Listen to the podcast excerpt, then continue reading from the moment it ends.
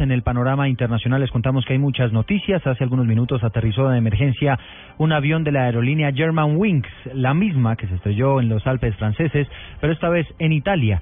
Y además hubo pronunciamiento del presidente de Irán sobre el acuerdo al que llegó con seis potencias del mundo. Resumen informativo hasta ahora con Simón Salazar. El presidente de Irán, Hassan Rouhani, mencionó que es posible cerrar un acuerdo nuclear definitivo con las grandes potencias, pero únicamente si ambas partes mantienen sus promesas. El presidente iraní declaró que las sanciones contra su país serán levantadas cuando inicie la implementación del acuerdo. En otras noticias, la subsecretaria de Estado de Estados Unidos para Latinoamérica, Roberta Jacobson, confesó estar decepcionada por la reacción de los países latinoamericanos a las sanciones adoptadas por su nación contra funcionarios venezolanos. Calificó el respaldo de los países latinoamericanos a Venezuela como un ejercicio de solidaridad basada en la retórica.